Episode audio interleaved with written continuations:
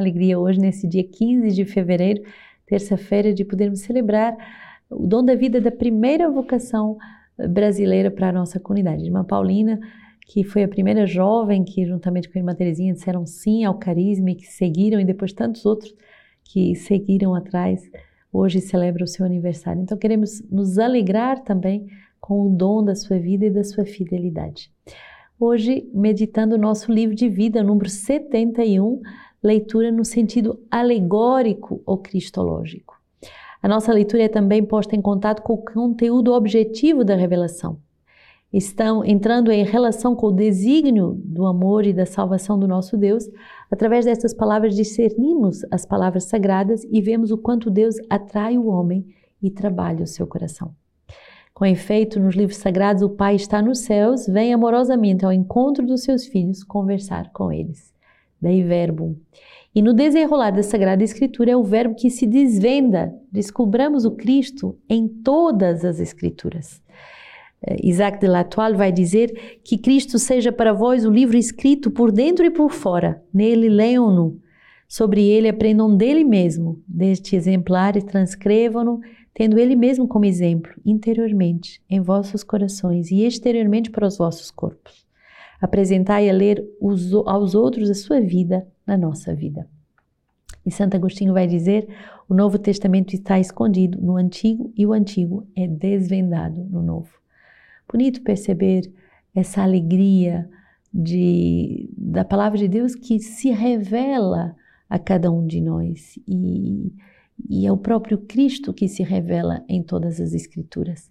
Então, quando lemos a palavra de Deus, devemos sempre lê-la uh, com esse olhar de salvação. É Cristo que vem ao nosso encontro, é Cristo que vem nos salvar, é Cristo que vem uh, em nome do Pai, enviado pelo Pai para nos dar o Espírito Santo. E hoje no, no nosso compêndio, essa palavra é tão bonita. A força é o amor corajoso. A força é o amor corajoso. Quer dizer que uma pessoa que faz a experiência de ser salva, uma pessoa que faz a experiência uh, de ser eleita, de ser acariciada, misericordiada, eleita, elegida, protegida, ela é revestida de uma força corajosa que é o amor. Queremos continuar a convidar-vos para o Festival de Jovens. Eu falava de Irmã Paulina no início dela, desta Lexo e ela foi a primeira jovem a, animar o Festival de Jovens e justamente a trazer essa graça do Festival de Jovens que se vivia na Europa para uh, o Brasil e hoje do Brasil para o mundo inteiro, porque é um festival internacional. Então, uh, a comunidade está preparando com muito amor esse festival eh, rápido, se inscreva, inscreva os, os, seus amigos, venham com caravanas, entrem no nosso Belogos para se inscrever e também ver todas as casas onde você pode fazer também a experiência presencial de ser acolhido e celebrar uh, com outros jovens do mundo inteiro a alegria de dar a vida livremente. Tiago 1, 12 a 18, bem-aventurado o homem que suporta com paciência a provação porque uma vez provado receberá a coroa da vida, que o Senhor prometeu aos que o amam. Ninguém ao ser tentado deve dizer é Deus que me está tentando, pois Deus não pode ser tentado pelo, pelo mal que ninguém tenta. Antes, cada um é tentado pela própria concupiscência que o arrasta e seduz. Em seguida, a concupiscência, tendo concebido, dá à luz o pecado. E o pecado, atingindo a maturidade, gera a morte. Meus amados irmãos, não vos enganeis. Todo dom precioso e toda dádiva perfeita vem do alto e desce do Pai das luzes, no qual não há mudança nem sombra de variação. Por vontade própria, ele nos gerou como a palavra de verdade, a fim de sermos como que premissas dentre as suas criaturas. Forte essa palavra de Deus que nos dá a segurança, através de Tiago, que somos chamados a perseverar nas provações e a suportar com paciência. Quando é tempo de provação, é tempo de aprender a suportar. Quando é tempo de provação, é tempo de aceitar ser provado. E a palavra vai nos dar aqui uma distinção muito importante entre provação e tentação. Deus permite provações, mas Deus não tenta ninguém. Quem nos tenta é o demônio e as nossas próprias concupiscências. A tentação leva sempre à morte, enquanto que a provação ela conduz à vida mais purificada, mais santificada. E por isso uh, devemos aceitar uh, receber o dom, essa dádiva perfeita que vem do alto e que desce do Pai, onde não há mudanças nem sombra Uh, nem sombra de variação. Quer dizer que Deus ele tem esse amor inalterável, esse desígnio inalterável para com a salvação de cada um de nós. E é dessa estabilidade que o nosso coração anseia. As premissas uh, que nós somos das suas criaturas verdadeiramente devem ser reveladas e devem ser amadurecidas. Devemos aceitar esse trabalho da cruz em cada um de nós. Salmo 93 diz: Feliz o homem a quem corriges, Senhor, a quem ensinas por meio da tua lei, dando-lhe descanso nos dias maus pois o Senhor não rejeita o seu povo, jamais abandona a sua herança, até que o julgamento se converta em justiça e todos os corações retos o sigam. Quando eu digo, meu pé vai tropeçar, o teu amor, Senhor, me sustenta. Quando as preocupações se multiplicam em mim, as tuas consolações me deleitam. Muito forte. Feliz o homem a quem corriges. Quer dizer que o Senhor, quando nos prova através de correções, eh, de verdade é para ah, não nos rejeitar, mas, mas nos aperfeiçoar, nos, nos embelezar, nos tornar mais santos.